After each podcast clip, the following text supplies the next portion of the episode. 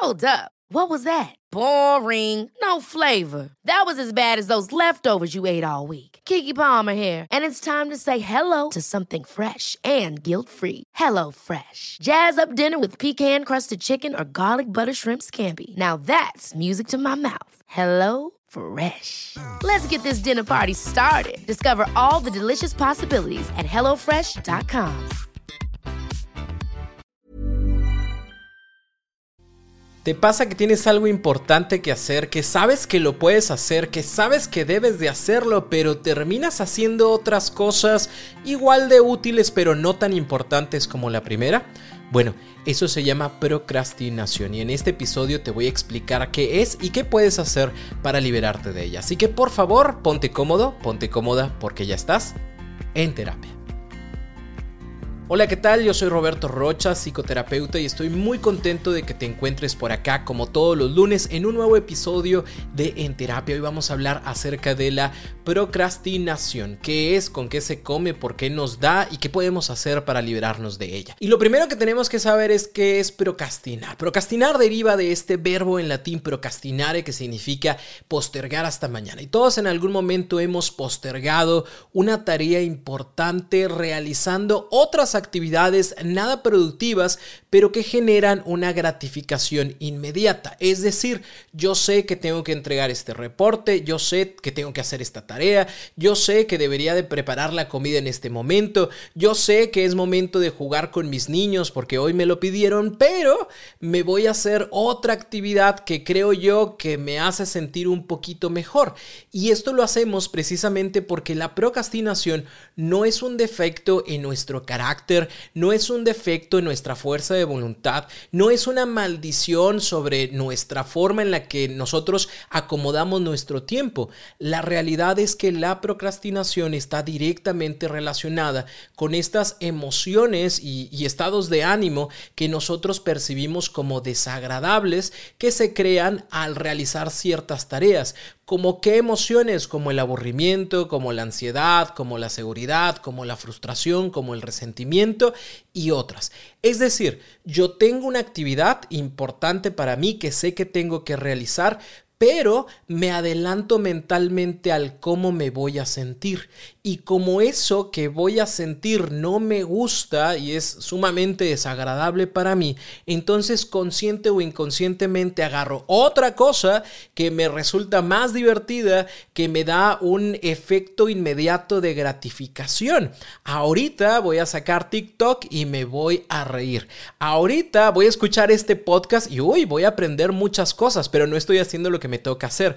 Ahorita me voy a dar la oportunidad de salir con mis amigos o hablar con esa persona. ¿Por qué? Porque me genera una gratificación inmediata con la cual me siento feliz, con la cual me siento más tranquilo, más tranquila y no tengo que procesar esa emoción desagradable que me va a generar entregar ese reporte, hacer esa tarea, estar con mi familia o generar algunas otras actividades que probablemente sí las necesite hacer en este momento, pero para no sentir estas emociones, pues prefiero no hacerlas. Y te vas a dar cuenta de que la procrastinación está directamente relacionada con nuestras emociones por estos cuatro puntos y cuatro formas de ver ciertas emociones desagradables que vas a decir si es cierto, por esto procrastino. Cuatro. Pueden ser más, pero te voy a poner cuatro. La primera es la emoción o el sentimiento de inseguridad. Es decir, que yo no me siento capaz de hacer ciertas cosas, de completar esa tarea, que yo no siento la confianza en mí de que yo sea capaz, de que me salga bien, de que la gente diga, oye, qué buen trabajo hizo. Y entonces, ¿qué pasa? Como yo no quiero sentir esa sensación, como yo no quiero vivir esa emoción, entonces me pongo a hacer otra cosa completamente diferente. Esta incapacidad de confiar en mis capacidades personales me hace procrastinar con estas otras actividades, estas otras tareitas que podrás decir tú, bueno, es que también si era importante regar las plantas, porque si era importante sacar la basura del baño, porque si era importante barrer y trapear todo el piso, porque si es importante ir a jugar con mis hijos, porque si es importante hablarle a mi pareja. Sí, es que sí es importante, no estamos diciendo que no, pero no era lo que tenías que hacer y entonces está directamente relacionada con esa desconfianza o esa inseguridad que yo siento en mí porque pienso que no soy capaz de realizarlo, que mejor hago otra cosa que me dé una gratificación inmediata. Emoción número dos, el miedo. Yo no sé si lo que yo voy a hacer le va a gustar a los demás. Yo no sé si me lo van a criticar. Yo no sé si los demás van a decir que, que no soy lo suficiente y se van a dar cuenta de que no sé suficientes cosas y se van a dar cuenta de que soy un farsante. Y entonces por este miedo postergo y lo dejo para después. Los mexicanos somos buenísimos para eso y siempre tenemos esa frase de dejando todo al último como buen mexicano. Bueno, eso no es un buen mexicano ni una buena persona. Eso es, no tengo confianza en mí, me da mucho miedo los resultados que prefiero hacerlo hasta último momento porque de esta manera yo puedo echarle la culpa a algo más o a alguien más de que no lo hice bien. Porque cuando alguien llegue conmigo y me diga, oye, es que no lo terminaste, es que me faltó, me faltó tiempo, maestro, me faltó tiempo, jefe, me faltó tiempo, mi amor, me faltó tiempo. Ese regalo que yo sé que mi pareja me dijo desde hace cinco meses es que a mí me gustaría tener esto, no lo hago y no lo hago por el miedo de, ¿y si me equivoco? ¿Y si no era el regalo que quería? ¿Y si es otra marca? ¿Y si el perfume que me pidió lo compro y es chafa? Entonces lo dejo hasta el último día y entonces resulta que el último día cierran a las 10 de la noche, yo llego a las 9.50, ya no me abren y mi pareja es, ¿cómo? Si yo te dije que me regalaras ese perfume y yo voy a decir, es que cerraron bien temprano no me dejaron entrar, la culpa la tiene tal tienda porque deberían de tener a sus personas capacitadas para poder cerrar a las 10 de la noche como debe de ser y entonces ya no es mi culpa, es la culpa de esa señora que terminó su turno temprano y que no me pudo vender el perfume. ¿Me explico? Me da tanto miedo que desde ese miedo yo digo no muchas gracias. La tercera emoción es el perfeccionismo. ¿Qué pasa si yo no soy tan bueno o tan buena como me imagino. ¿Qué pasa si este trabajo, si esta maqueta que tengo que entregar no es tan bonita ni tan buena como a mí me gustaría? Y entonces como me voy a empezar a sentir presionado, presionada, estresado, estresada, lo voy postergando y voy poniendo otras cositas que me aminoren esta sensación de perfeccionismo, porque a final de cuentas cualquier persona que trabaja desde el perfeccionismo sabe que, que es su propio juez, sabe que no necesita a alguien que le ande pegando con el chicote en la espalda porque él mismo, ella misma lo hace. Entonces, por eso mismo también, como para no tener estas sensaciones desagradables de frustración, de estrés, de tristeza por lo que no se logra hacer, mejor lo dejo hasta el último, lo postergo y entonces ya es el problema de alguien más. Y una cuarta emoción que se esconde detrás de la procrastinación es la ansiedad. ¿Qué va a pensar la gente de mí? ¿Qué va a pensar cuando yo entregue esto, cuando yo dé esto, cuando yo haga esto? ¿Cómo me van a criticar? cómo me van a ver, de qué maneras van a encontrar errores, qué van a decir de mí. Y entonces me provoco, me provoco, y está bien dicho, no es me provoca, me provoco tanta ansiedad el hecho de terminar tal cosa que prefiero mejor postergarla o terminar no haciéndola. ¿Por qué? Porque yo no sé si las personas me van a juzgar, porque yo no sé todo lo malo que van a pensar de mí, porque yo no sé ¿Cómo les va a parecer? Y entonces prefiero no hacerlo. ¿Cuántas carreras no se han quedado truncadas por este qué va a decir los demás? ¿Cuántas tareas no se terminan por este qué van a decir los demás?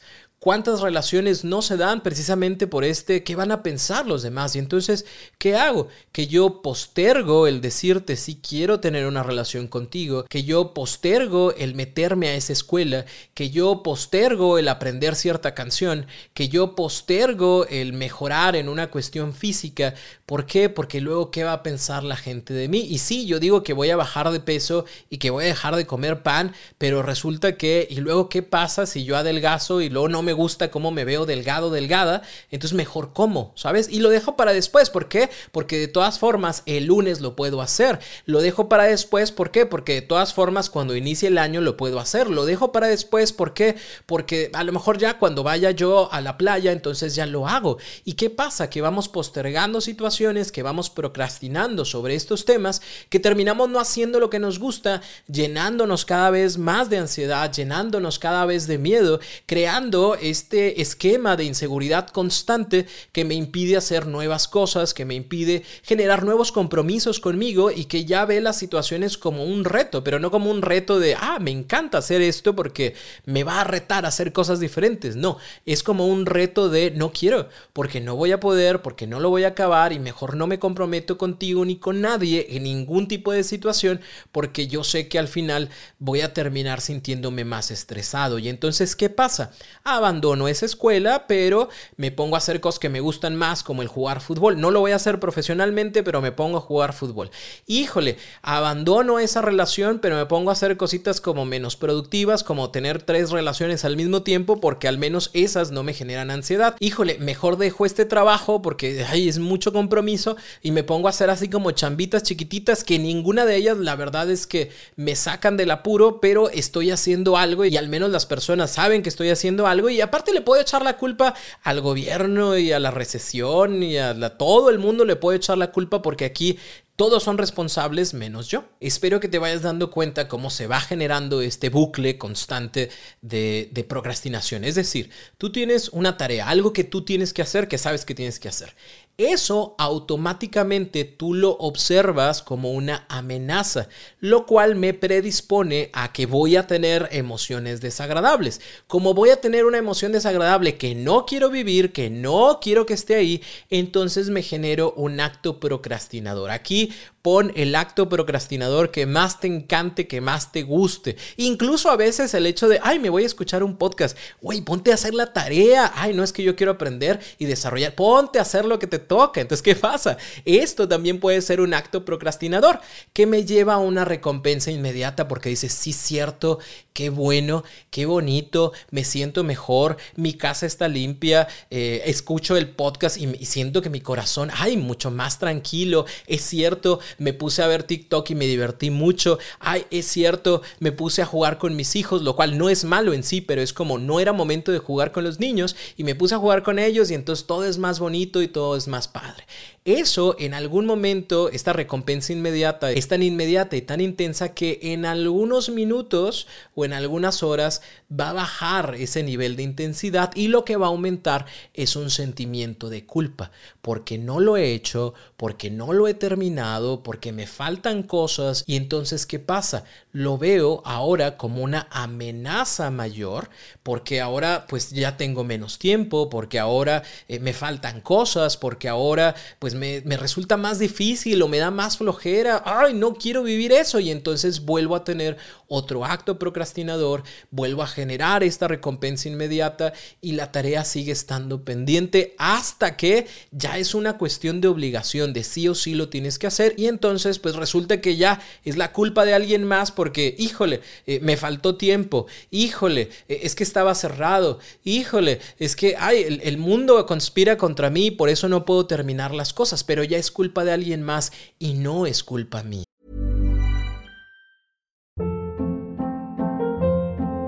Hold up. What was that? Boring. No flavor. That was as bad as those leftovers you ate all week. Kiki Palmer here, and it's time to say hello to something fresh and guilt-free. Hello Fresh. Jazz up dinner with pecan-crusted chicken or garlic butter shrimp scampi. Now that's music to my mouth. Hello Fresh. Let's get this dinner party started. Discover all the delicious possibilities at HelloFresh.com. Si te queda claro hasta aquí que esto es algo que tú estás viviendo, ¿qué se puede hacer? Porque vuelvo a mencionarlo, no es un acto de mala organización per se. O sea, no es como de, ah, el día de mañana ponte tú un calendario y con eso lo vas a solucionar. No, porque el problema no tiene que ver con tu organización, el problema tiene que ver con el cómo manejas tus emociones. Así que quiero compartirte cuatro puntos que te van a ayudar a liberarte de la procrastinación momentáneamente. Y momentáneamente quiere decir, la persona que procrastina no es una persona mala, no es una persona indeseable.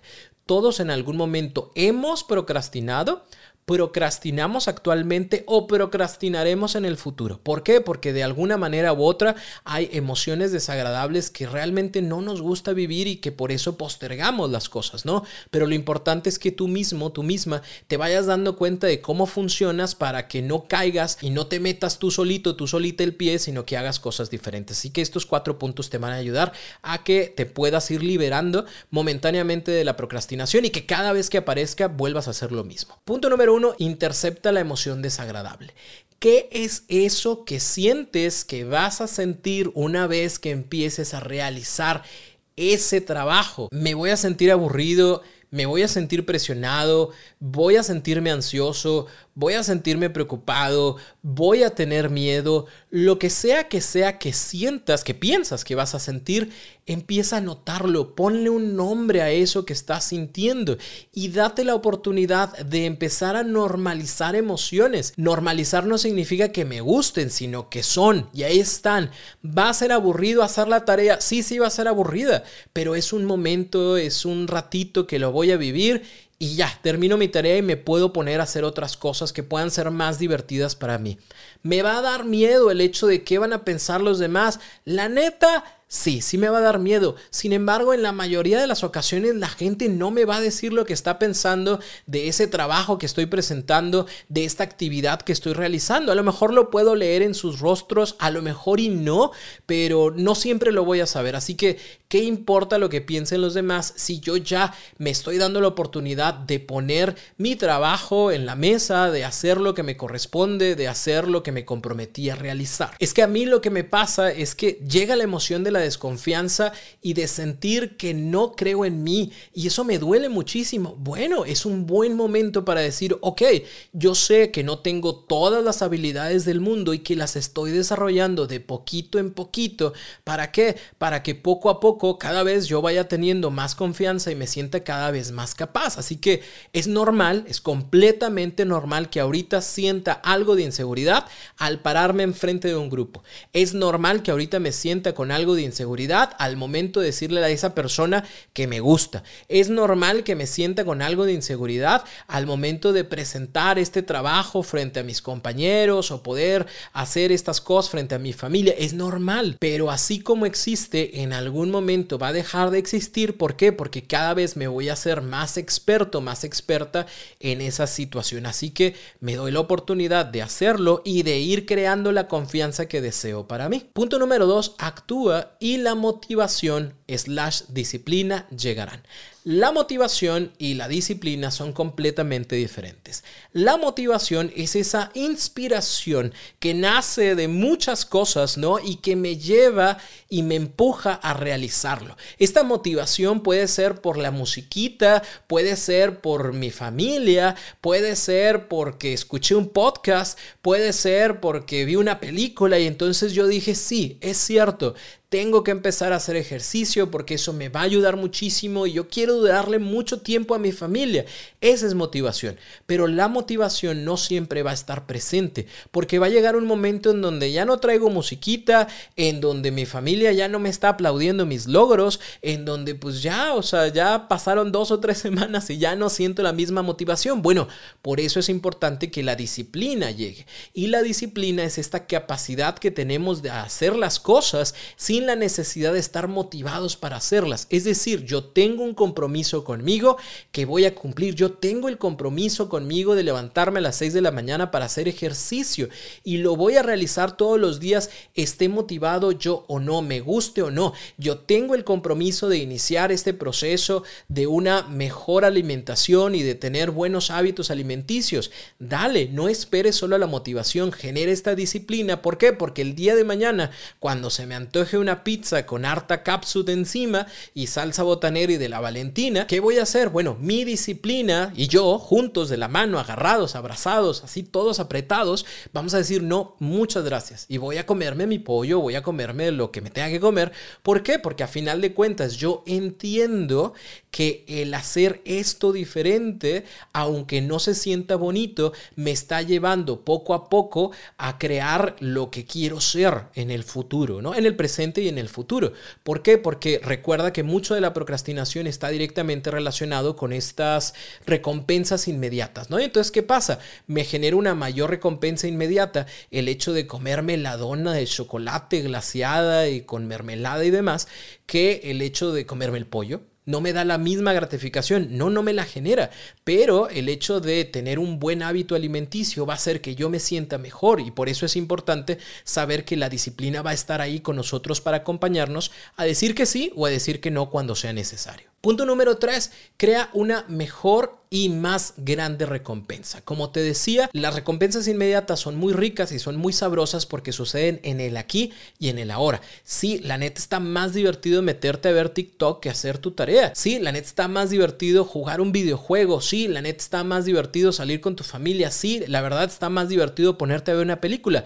todo está más divertido, es una recompensa inmediata. Y ahora, en la era de las redes sociales y donde todo está al alcance de la mano, pues las recompensas inmediatas son mucho más cercanas.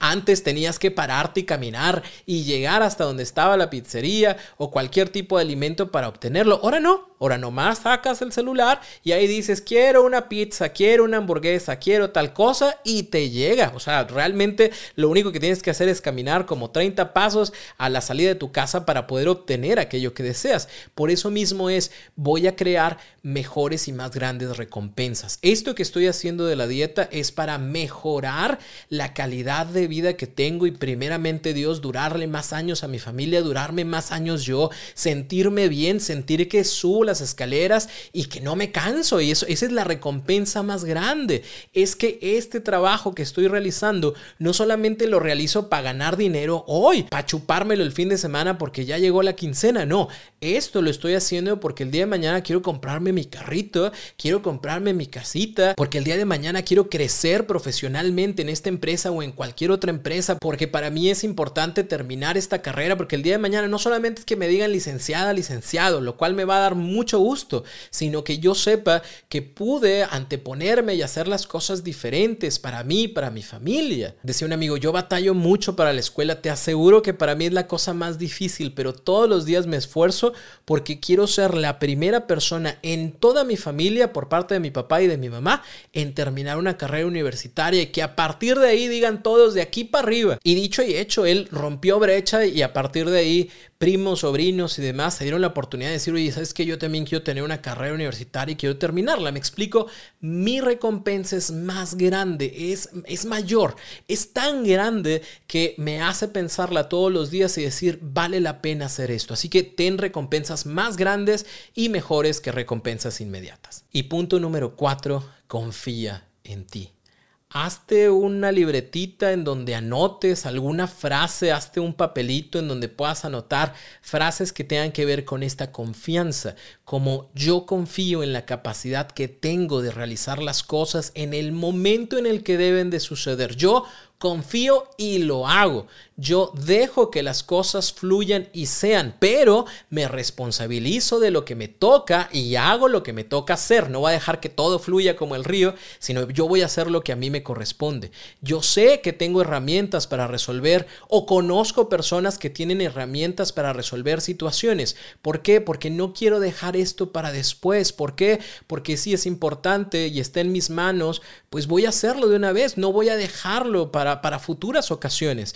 Y, y, una cosa que a mí me ha ayudado muchísimo es algo que en algún momento escuché que era la cuenta hacia atrás, ¿no? Cuenta 3, 2, 1 y empieza.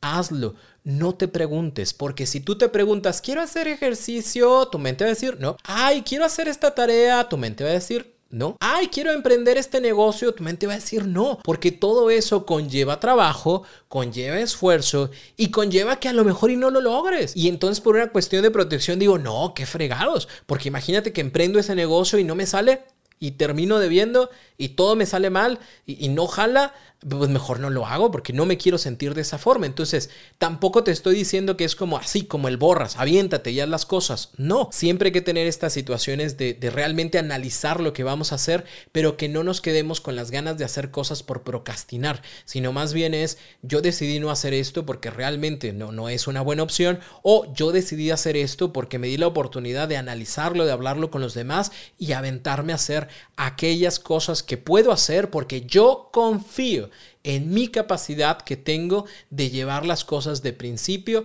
a final y de comprometerme para que éstas terminen y terminen bien. Espero que esta información te ayude muchísimo. Si tienes alguna duda, por favor, vete a mis redes sociales, Roberto Rocha en cualquiera de ellas. Ahí me puedes escribir tu pregunta y con todo gusto te voy a contestar. Me voy a tardar un poquito, pero con gusto te contesto. Y aprovecho para invitarte a la suscripción de En Terapia Plus. Todo lo que ya te gusta de En Terapia, de este podcast, pero en un formato de audio talleres, en donde ya estamos trabajando con temas de confianza personal, de autoestima, de inteligencia emocional, que te van a ayudar todavía a ampliar mucho más este desarrollo personal que quieres para tu vida y sobre todo que te va a ayudar a conocerte un poquito más y entender el por qué eres como eres y por qué haces lo que haces y cómo puedes empezar a cambiar muchas de las situaciones en las que tú mismo, tú misma te metes. Así que ve a www.robertorocha.com.mx y suscríbete a En Terapia Plus.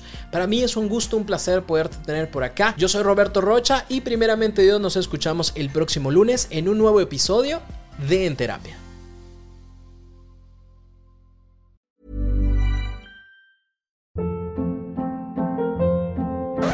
Hold up. What was that? Boring. No flavor. That was as bad as those leftovers you ate all week. Kiki Palmer here, and it's time to say hello to something fresh and guilt-free. Hello Fresh. Jazz up dinner with pecan-crusted chicken or garlic butter shrimp scampi. Now that's music to my mouth. Hello Fresh. Let's get this dinner party started. Discover all the delicious possibilities at hellofresh.com.